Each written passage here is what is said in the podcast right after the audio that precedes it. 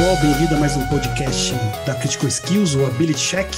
Meu nome é João Vitor Guedes e temos aqui hoje, como sempre, João Ricardo. Diga oi, João Ricardo. Olá, boa noite. Boa noite. Quem está escutando de manhã vai fazer como agora? Escuta à noite. Escutem à noite. Se você começou a escutar esse podcast, por favor, pare e espere o. Exato, e tenha certeza que passou das seis e meia. Vocês ouviram a voz do Rafael? Rafael, diga oi pro pessoal. Olá, bom dia a todos. Pô, aí, você, aí você ferra a galera, né? Um fala noite, outro fala dia. Não, é para quem tá assistindo de dia se sentir acolhido também, entendeu? Boa, boa. E aí, acho que a Juliana pode falar o boa tarde, então, né? Estamos Perfeito. aqui com a Juliana Machado. Tô, minha graça. Boa tarde. Boa tarde, todo mundo. Tô aqui Isso né, aí. hoje nessa resposta aqui. Responsa. Juliana veio falar de treino de habilidade social. Ela é doutora em neurociência, depois ela vai se apresentar mais, jogadora de Doom. É isso aí, galera. Roda a iniciativa.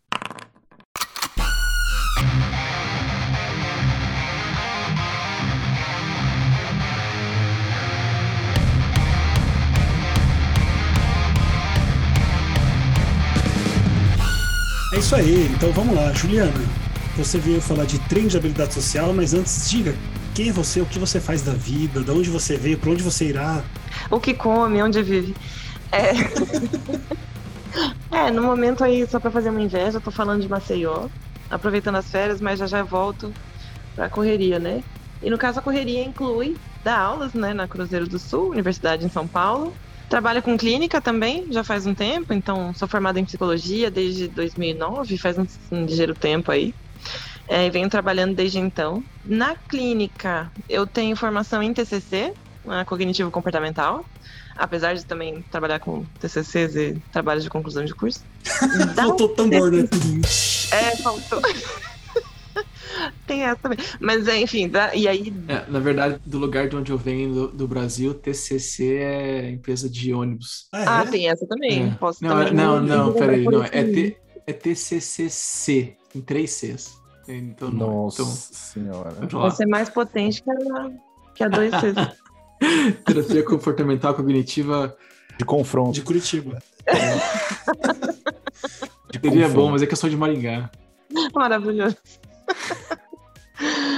Bom, e aí dentro da TCC eu fui para a terceira onda, que eu posso falar um pouquinho depois para vocês, que tenho hoje eu trabalho especificamente com dialética comportamental e com aceitação e compromisso.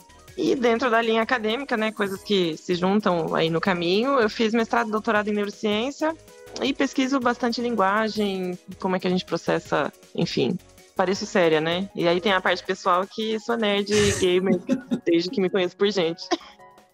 Me, fala uma coisa, você falou muitas palavras difíceis. Uhum. Então, quem tá escutando não pode pensar, "Mas que raio é esse de TCC? Por que, que eles acharam engraçado? E aí ela meteu uma terceira onda e dialética. É, o que, que seria essa TCC de terceira onda? Você pode explicar resumidamente, se possível, Tá. do que, que se trata essa abordagem e o que, que ela difere das outras? Vou tentar ser bem resumida e bem, como posso dizer, simples, né? Uma explicação simples. A primeira onda foi quando surgiu tudo, que tentou dominar o mundo, mas não conseguiu. que foi só comportamental, e aí surgiu muita coisa de pesquisa, muita coisa que foi aproveitada para clínica. Então as pessoas basicamente ah, acreditavam, e ainda acreditam, né? Mas com mais veemência antes, que a gente só poderia trabalhar na psicologia com aquilo que a gente consegue observar do outro. E a gente consegue observar o comportamento. Uhum. Então, para eles, não importava muito pensamento, emoção, tal, tal, tal. Apesar de o Skinner se retratar lá, né, em- em algum momento.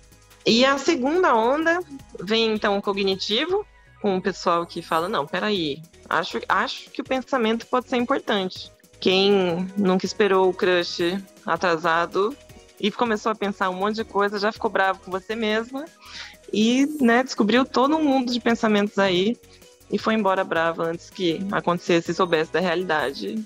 Então a gente se move muito também pelos pensamentos e os pensamentos também alteram comportamentos e fica nesse ciclo sem fim. E a terceira geração, ela surge num, com uma proposta um pouquinho diferente, um pouquinho menos rígida e que vai tentar trabalhar comportamento e pensamento dentro do contexto de vida das pessoas. Então, aquilo que a gente vai caracterizar como funcional ou disfuncional, ou seja, aquilo que está rolando bem na vida do sujeito, que ele não vai ser internado com uma camisa de força. E aquilo que mereceria, aquele ato que mereceria uma camisa de força para o sujeito, depende do contexto. Onde aquele comportamento está acontecendo? Por que, que ele está acontecendo? Qual é a história de vida que esse sujeito apresenta para que esse comportamento aconteça? E a gente vai trazer muita coisa do Zen budismo, muita coisa de mindfulness, muita coisa de meditação, para trabalhar com as pessoas de uma maneira um pouco menos engessada, vou dizer assim. Eu sou completamente leigo no assunto. Então, daquele modelo de pensamento, comportamento, emoção, a terceira onda ela vem para trazer isso dentro de um contexto. Então, ela leva mais em conta aspectos contextuais, históricos, é isso? Isso, exatamente. Exatamente. Legal. legal.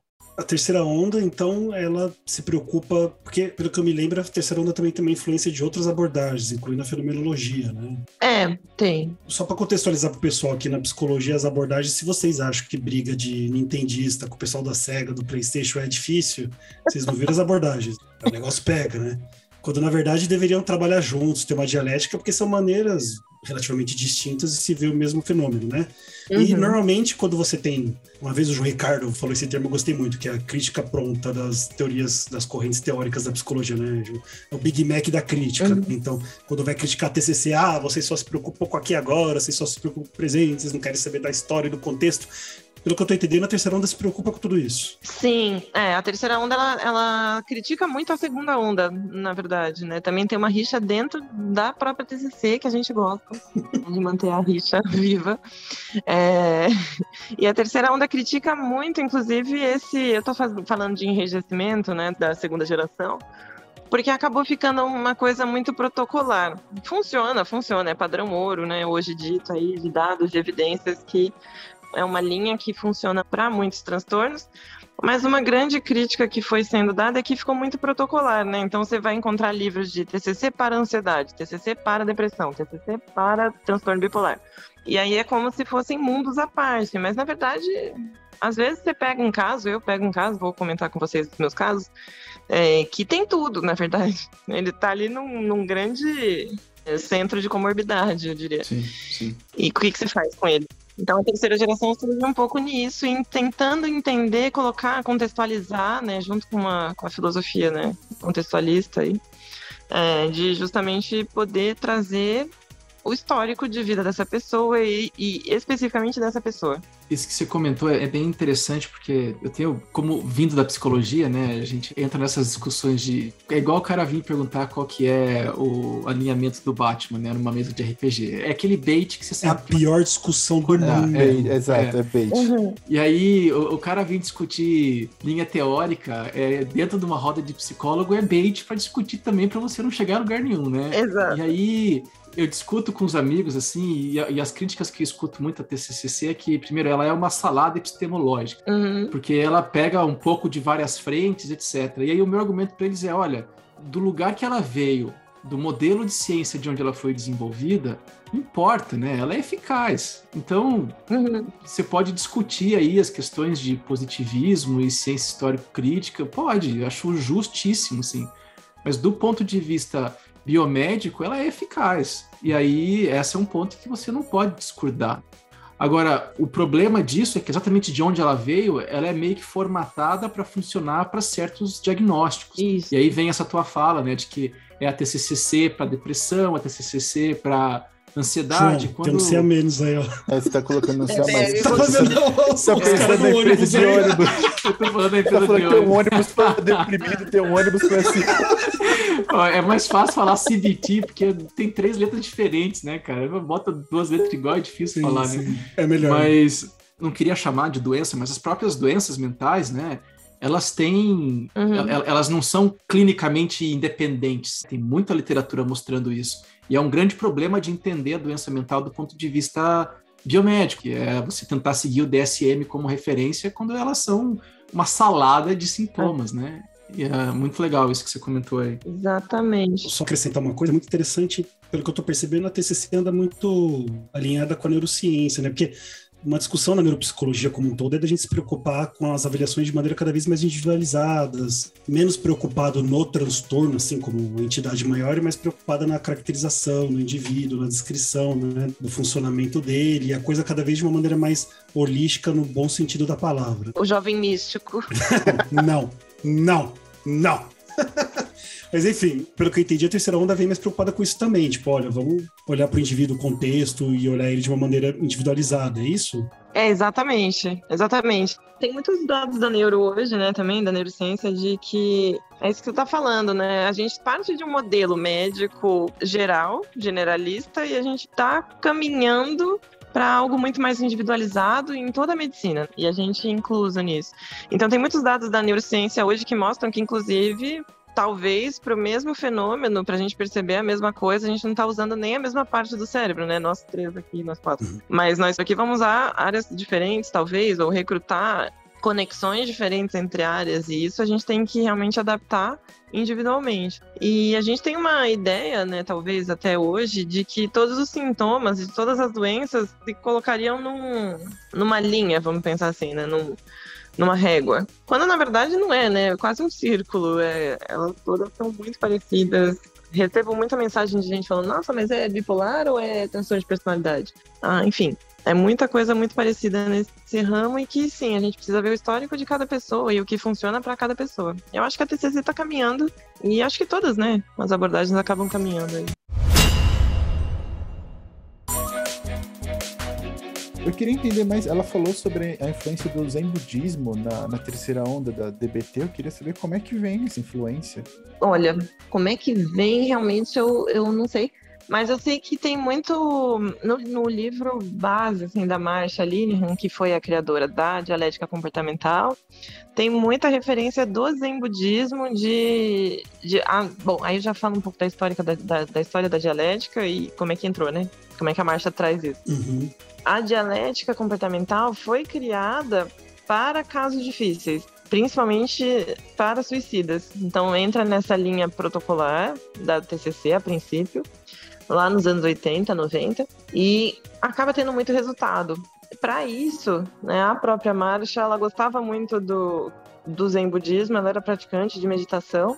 É, ela viaja para Índia, se eu não me engano, fica um tempo lá e volta com essas ideias da meditação e como que a meditação e o momento presente podem ajudar nesses casos de manejo difícil, principalmente com ideações suicidas, com, com dificuldade de controle emocional. Então a meditação acaba entrando muito por essa linha. Eu sei que o pessoal da aceitação e compromisso também usa muito a meditação, mas aí eu não. Da aceitação e compromisso eu perdi esse link. mas a dialética foi, foi assim. É muito bacana.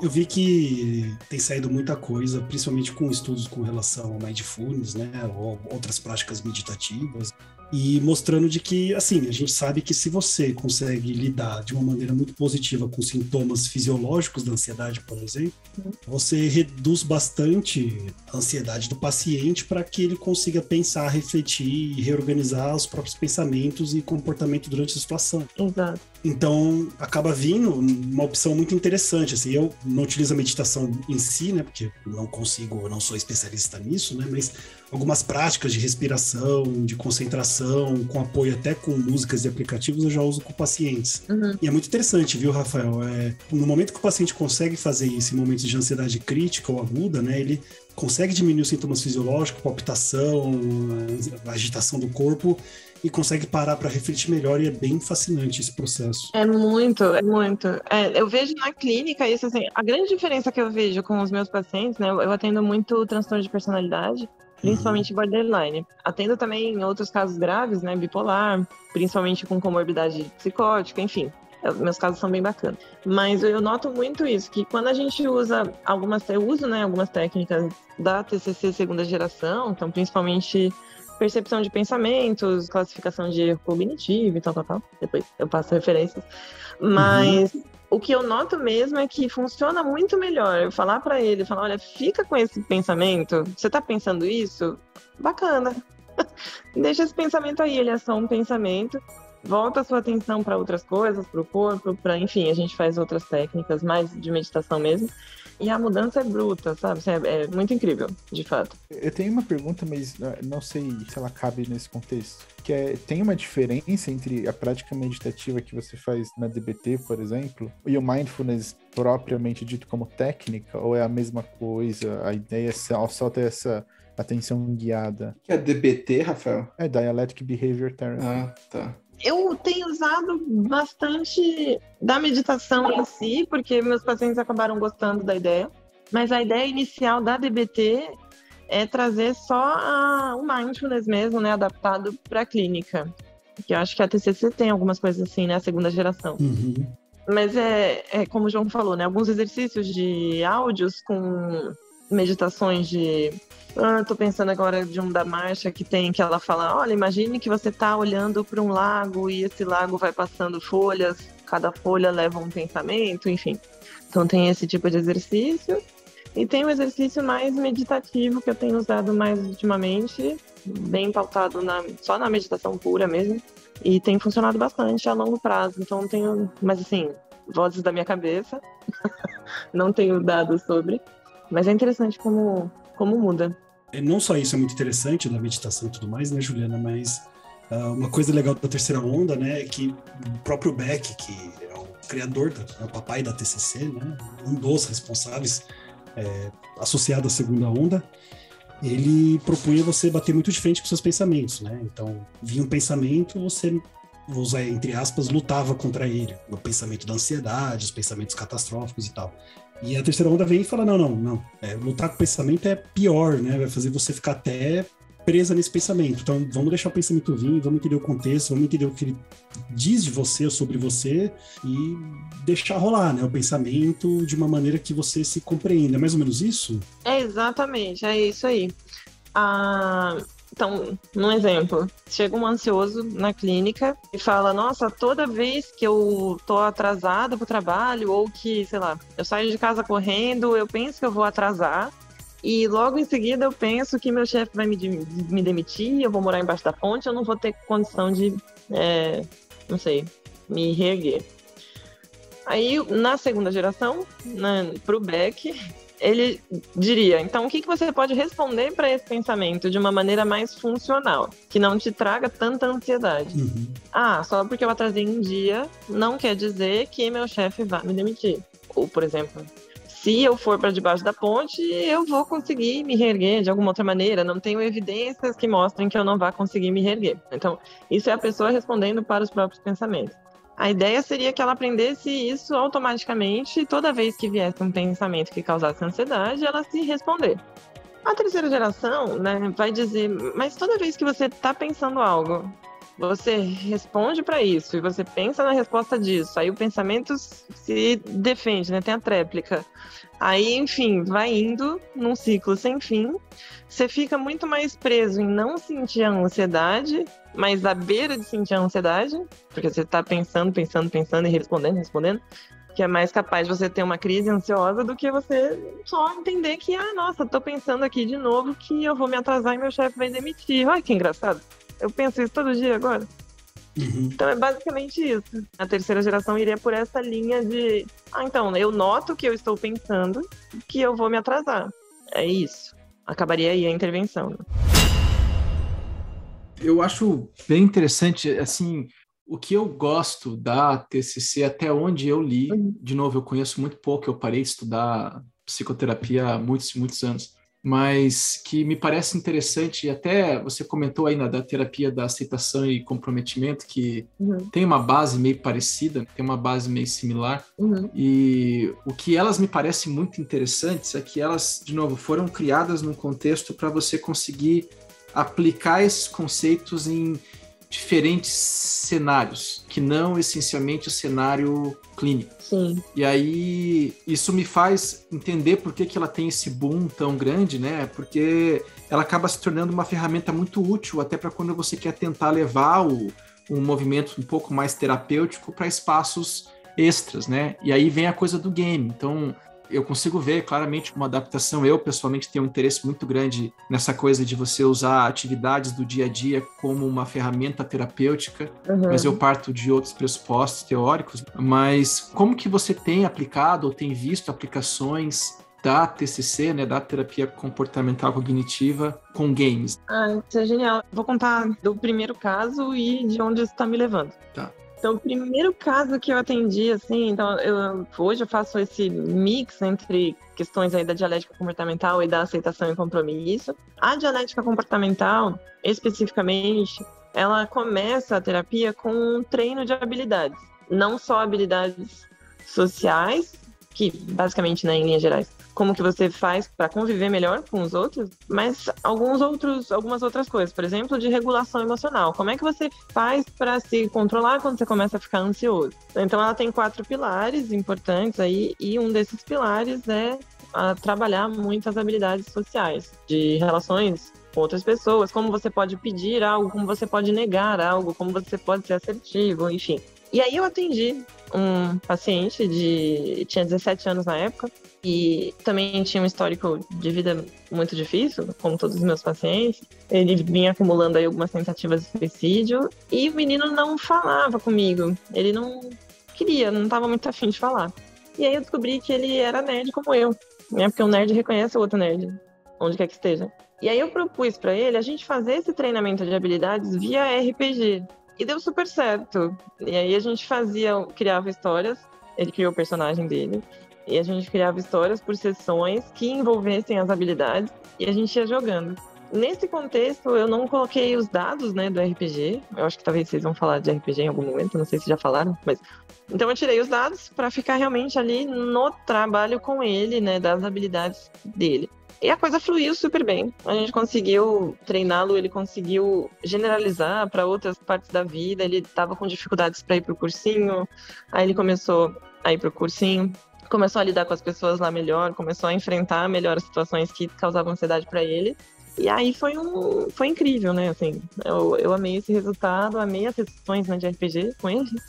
E na Cruzeiro do Sul, que hoje eu dou aula, né? Faz uns dois anos que eu tô lá, a gente tem um estágio de intervenções em grupo.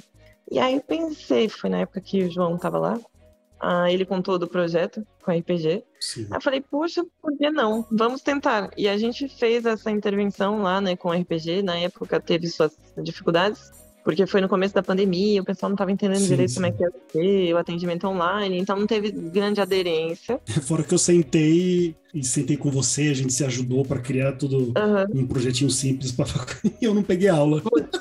É? Coisas da vida. Coisas da vida. Mas ele vai ser muito bem utilizado esse semestre, João. Obrigada mesmo. Muito bom. E vai rolar esse semestre também, então, principalmente esse semestre, então, esse, nesse estágio que a gente vai fazer, é pegar esse projetinho, né, que já estava, que o João comentou agora, usar com os alunos que estão ingressando na faculdade e treinar habilidades sociais com eles, porque, um, são pessoas que estão entrando na universidade ou direto da escola ou há muito tempo sem esse contexto. Então acaba entrando sem o ritmo, né, da faculdade, sem o ritmo de estudo, sem a pegada de conhecer muita gente, enfim. E dois, eles estão há dois anos na pandemia, né, assim como a gente, mas eles vão entrar numa sala que ninguém se conhece e tem aí esse adendo de continuar sem se conhecer por um bom tempo ainda. Então, a gente não sabe quando vai voltar para o presencial. Então, a ideia é realmente trazer de volta esse projeto com jogos de RPG para treinar as habilidades sociais lá na faculdade. Legal. Então, você está comentando que você vê o treino de habilidades sociais como uma entrada com esse arcabouço de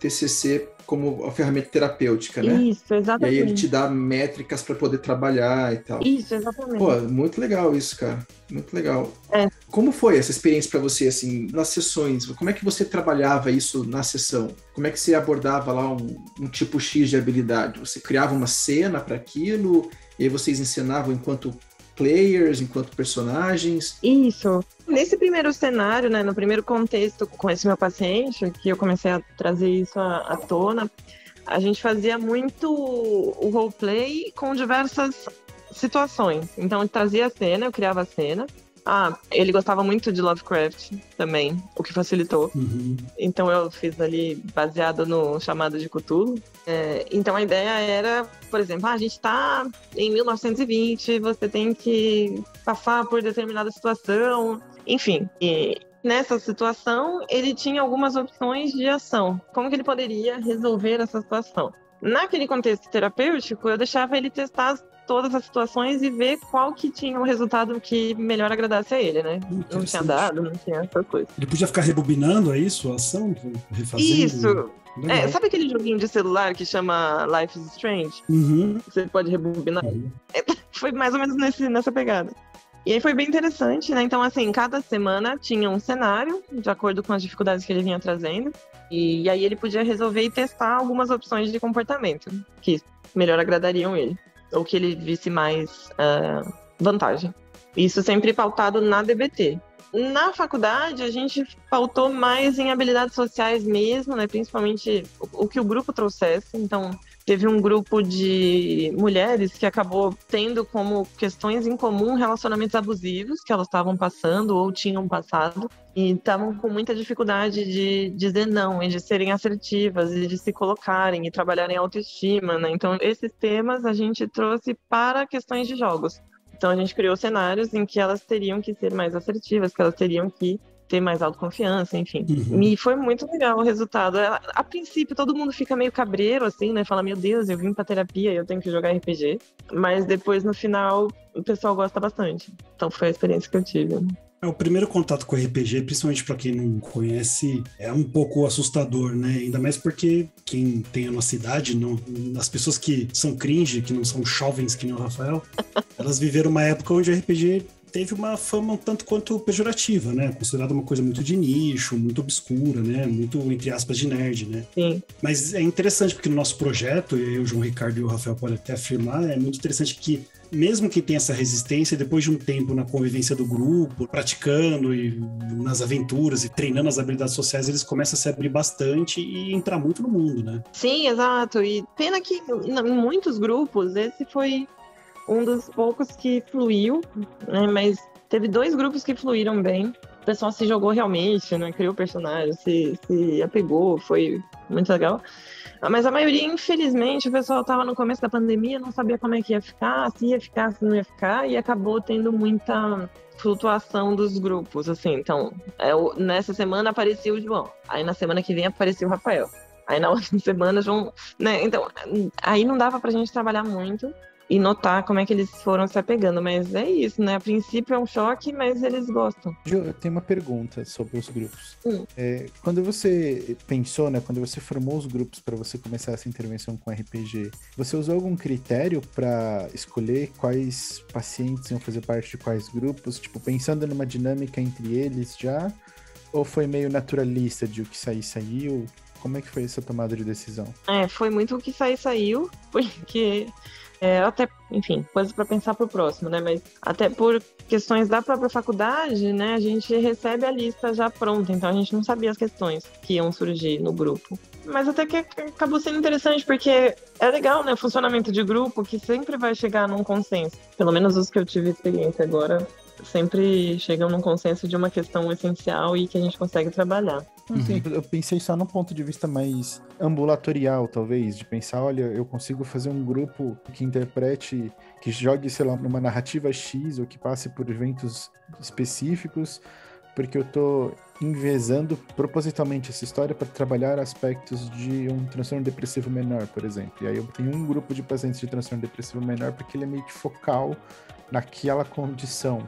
Porque aí eu acho que a dinâmica ficaria mais parecida com a própria dinâmica da TCC, né? Que é sempre, como o João Ricardo e você colocaram, ela é mais direcionada para diagnósticos específicos, né? Isso, é, exato. Só, só uma ideia que eu pensei. Não, eu acho que ia ficar legal também. Acho que é bom, né? Testar. Mas, por exemplo, da, tô pensando em como levar isso adiante para montar mesmo grupos de treinos de habilidades em DBT com transtorno de personalidade é que transtorno de personalidade é, é um mundo em si, né? Cada um é um, enfim. Mas Estou levando isso pensando aí, como é que a gente poderia fazer para fazer o treino em RPG. Até porque para ver se aumenta é, presença e uhum. comprometimento do pessoal com o tratamento, enfim. Uhum. Mas é interessante. Muito legal. E essa tua ideia de rebobinar os eventos para experimentar outros comportamentos é bem interessante. Sim. Dentro legal. de uma narrativa específica, onde esse é o foco, acho que é uma ferramenta muito legal. Muito legal mesmo. Parabéns, muito legal o trabalho. Ah, obrigada. Foi coisas que quando o desespero bate, a gente fica criativo, né? Mas é que a gente fica criativo, né? Você, tem um amigo meu que comenta que sempre que a Nintendo faz uma grande besteira, o próximo videogame é muito bom, né? É então, verdade. Se você observar, é isso, né? No momento que o desespero bate, putz, eu não acertei, eu preciso fazer melhor na próxima, né? Então eu sou mais criativo.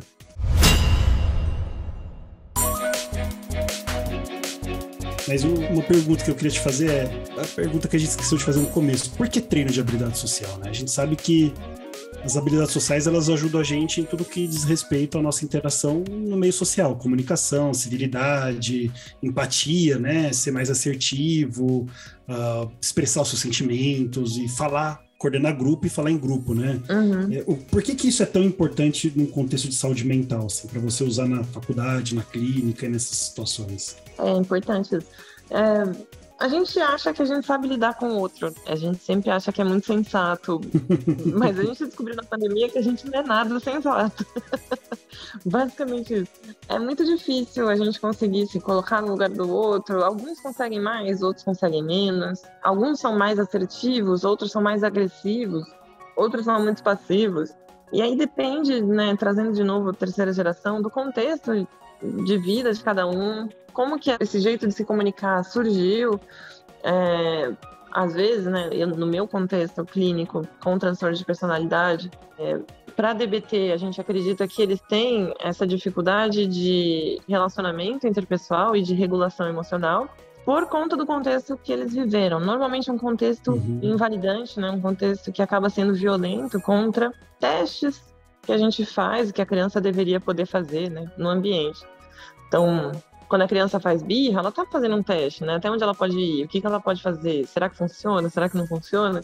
E muitas pessoas acabam não conseguindo fazer esse teste e vão seguindo, né? E aí entra, por exemplo, uma pessoa muito passiva que não consegue se colocar assertivamente em nenhuma situação, ela pode, por exemplo, se ver muita esquiva, né? Ou seja, em, em qualquer situação que cause algum desconforto, ela foge.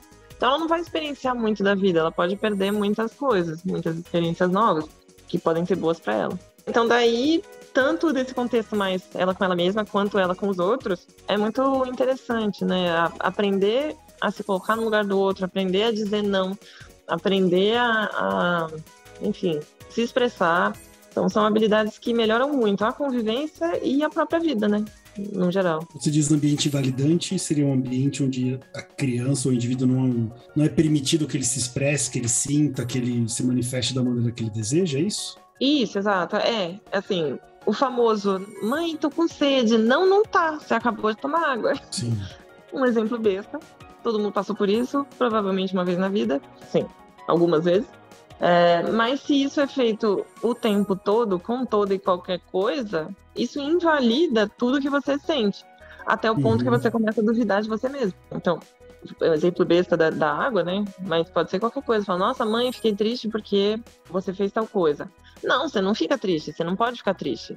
E aí a criança se culpa por estar triste, e aí vai criando a bola de neve, né? De culpabilização Sim. e de, enfim, dificuldade de lidar. Interessante. Eu adoraria conhecer mais sobre o projeto, como ele foi desenvolvido e tal. Vocês estão com alguma publicação sobre o assunto, algo que a gente possa linkar e falar sobre, assim, muito, muito bacana o, o andamento, né? Tá lá no currículo Lattes, João. Então, tá lá no Lattes. ah, tio Sum. Nossa, já escorreu a lágrima aqui, velho. que droga, velho.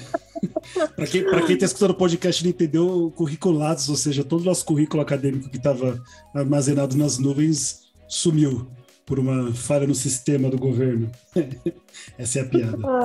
Mas é legal, a gente conheceu recentemente também, tem um grupo aqui nos Estados Unidos que trabalha com isso, apesar deles usarem o modelo do ACT, né, o, a terapia de aceitação e comprometimento, Uhum. como base, né? Mas eles têm um, um modelo, tem todo um, um material teórico, assim, que é bem bacana, né? Mas a gente ainda vê, né, nos nossos estudos, a gente está terminando agora um estudo amplo de revisão, que tem pouca literatura sobre isso. Imagino que tem bastante pessoas assim que trazem para a prática, né, como você está comentando, mas a gente ainda tem pouca referência, pouca orientação, né, até de como as pessoas podem fazer. E acho que isso é um nicho bacana, assim, que o nosso grupo está tentando entrar, está tentando desenvolver também. Mas é muito bom saber outras experiências nessa mesma área. Parabéns. Ah, obrigada. E parabéns para vocês também, né? Um projeto muito legal. É. E eu acho que sim, a gente precisa muito. Eu fiquei, eu lembro que eu fiquei muito perdida e com outras pessoas que eu ia falando da clínica, um, quando eu falava do RPG, todo mundo olhava com uma cara do tipo, nossa, você joga, você sabe? Puxa, que cringe. É, e outra coisa é dizer, não, mas na clínica não vai funcionar, não, mas você não vai fazer, não sei o quê. Então ninguém sabe, pouca gente sabe. Quem sabe é que já joga e vê essa ligação, mas é, eu acho que vocês, não sei, eu, do, né, respondendo a pergunta diretamente, tá no lar, não, brincadeira, não tá, a gente não publicou, né, não foi, não- foi muito inconsistente, né, os grupos, mas quem sabe agora dê certo. Ah, então não tem nada publicado, mas seria muito legal vocês pensarem realmente em formas, já fica uma dica aí, né, pra mim, pra eu mesmo usar. É, de regras, de manuais, de coisas, como é que a gente poderia Sim, criar, sim. né, na clínica isso. Sim. Acho que a, a- a gente poderia discutir como a gente ia aliar esses interesses, né? Já que você tem um projeto implementado, que está em andamento. Uhum. A gente também tem as nossas experiências, né? E não tem por que a gente não agregar valor aí e tentar gerar esse conhecimento que pode ser daí difundido, né, para outras pessoas. Ah, genial. Não, e essa, essa foi uma barreira que a gente esbarrou, que a ideia por si só é muito boa, mas em termos de manual e técnica de implementação ainda é muito confuso de você pensar em Sim, como você sim. vai usar as coisas. Isso é uma coisa que eu acho que o projeto está se debruçando e é muito importante é, sistematizar uma técnica a partir disso. Uhum. É, exato. Rafa. É isso que você falou, né? Por exemplo, a gente vai usar com um grupo específico, ou dá pra usar geral, ou dá pra formar um grupo como se fosse, enfim, uma mesa de RPG mesmo. A gente vai fazer a volta no tempo, não vai fazer? Uso dado, não uso dado? Eu acho que isso Sim, fica legal realmente documentar. Vocês não sentem também, eu acho que o Rafael talvez menos, porque eu acho que a geração dele é mais aberta ao uso de tecnologia e jogos, mas não sei se o João, o Ricardo e a Juliana concordam, eu senti muito, principalmente na minha formação, uma resistência muito grande dos psicólogos e psicólogas em utilizar qualquer tipo de jogo eh, digital, RPG, videogame, assim, Primeiro porque ainda tinha muito aquele senso comum, né, do, do, do- estigma da violência e não tinha Sim. muito estudo, né? Mas era muito interessante, porque toda vez que eu falo, ah, usar RPG na clínica, usar jogo de videogame na clínica, eu sempre vi cara feia, né? Hoje que eu tô vendo mudar, vocês percebiam isso também, assim, um, estigma estranho? Nossa, sim, totalmente. E não foi outro dia esse caso, não faz 10 anos, né? Foi faz Sim. uns 3 anos isso. É, sim, tem muita, muita cara feia com os próprios alunos. Agora fala mal de aluno. Não mentira. Vocês são ótimos. Não, mas, mas os próprios alunos são jovens, mas quando eu falo do projeto, é que o João não pegou a turma, né? Mas quando eu falava do projeto, alguns que já jogavam se empolgavam. Mas quem não conhecia fala: não, não vou fazer, eu não tô na psicologia para aprender a jogar RPG. Do, que, que isso vai me sim. ser útil? Sim. É, falava desse meu caso, mas ainda assim fica meio receoso, né? Então, os jovens que estão se formando têm esse preconceito, porque acho que, não sei, a psico acho que ainda é muito conservadora, né? Talvez.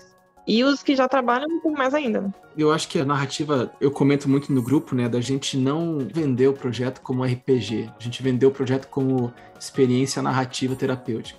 Vai ter outra outra aceitação, completamente diferente, né? Achei muito filme. Porque aí você vai pro canto do psicodrama, né, o campo dessas ques- questões mais cênicas, que daí tem uma aceitação gigantesca dentro da psicologia, né? É verdade. Mas eu queria dar uns passos para trás ainda na, na discussão, porque eu acho que um ponto que a gente está tentando desenvolver, e eu acho que seria muito bacana, é, essa tua exposição tá levantando isso, é como que a gente formata essa sessão de RPG, seja ela em grupo, seja ela individual, a partir do referencial daí, né, da TCC, da DBT, da ACT, não importa muito o método. Eu acho que isso é uma Uhum. coisa que a gente tinha que produzir alguma coisa para as pessoas aí, mas até conversar um pouquinho, porque é, é para você foi a experiência de pegar um modelo terapêutico de DBT, de terapia de grupo Isso. e aplicar com a roupagem de RPG? Você fez algumas adaptações ali no meio? Como é que foi esse processo para você? É, foi bem isso, né? Eu já trabalhava com treinos de habilidades. Ah. Então, a DBT ela propõe, né? Não é que ela é rígida, né? Mas ela propõe três etapas de tratamento.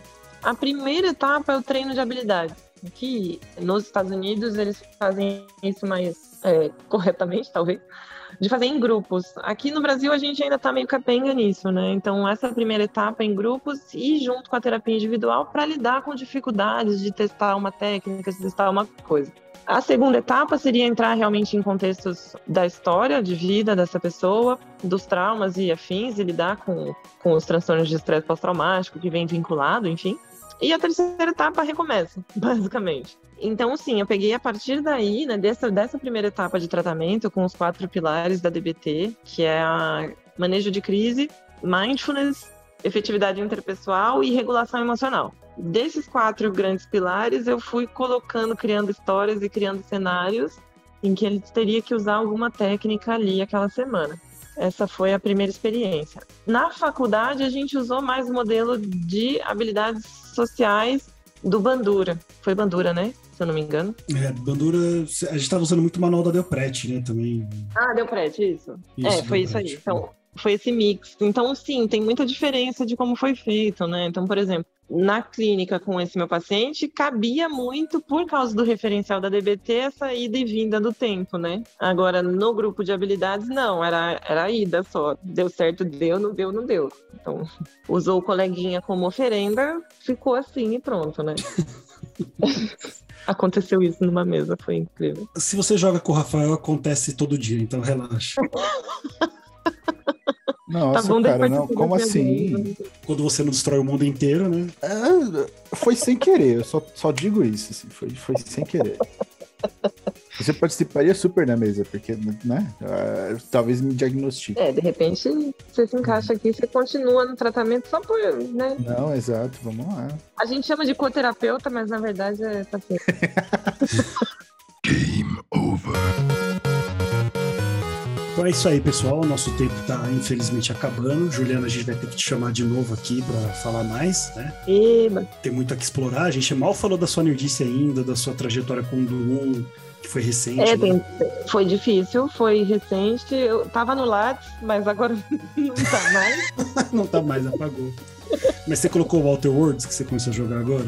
Coloquei, comecei a jogar. É, tá maravilhoso. Eu levei um dia inteiro para achar um mapa que tava na minha cara, mas tudo bem, foi questão do, da risperidona mesmo. Tá bom, é. O jogo, o jogo é maravilhoso. É incrível, fica essa dica. É incrível. Então vamos para aquela última mensagem, né? A mensagem aleatória da semana. Uh, Rafael, você tem alguma mensagem aleatória da semana para passar pro pessoal? Eu tenho. Uh, joguem RPG e tomem cuidado para não destruir o mundo, porque é mais fácil do que vocês imaginam. É, é, foi muito fácil. Foi muito fácil. Amém. João Ricardo, você tem alguma mensagem que não envolva monges? Eu tenho, eu tenho. Quando você estiver jogando RPG e teu amigo faltar na sessão, é um ótimo momento para você treinar habilidades não sociais, como roubar os NPCs e colocar a culpa no seu amiguinho. Quem então, fez isso, João? Quem fez eu isso? fiz isso com o nosso amigo Rafael. da mãe. Você roubou ele? Genial. Não, eu roubei o NPC e coloquei na bolsa dele, daí as coisas. Olha, Foi muito legal. Parabéns, João. Acordei com mais. Parabéns. A gente termina o podcast de habilidades sociais, o cara ensina a roubar. É assim mesmo. Olha, pelo que eu entendi da conversa hoje na terceira onda, dependendo do contexto, isso é uma ótima habilidade social a se ter. Nossa. Dependendo do contexto, isso foi funcionalíssimo, tá maravilhoso. Exatamente, é. é emancipatório. Eu tive um personagem que roubou o mago da cidade e pôs a culpa no, no, no açougueiro, foi um negócio assim também. Eu não roubou o açougueiro e pôs a culpa no mago. Maravilhoso. É cara de mago roubar o açougueiro. Eu Exato magos, né? O cara foi super arrogante com o grupo. Eu falei, não, não dá pra você ser arrogante, eu vou te dar uma lição muito importante, nobre. Nunca vou saber o que aconteceu com ele.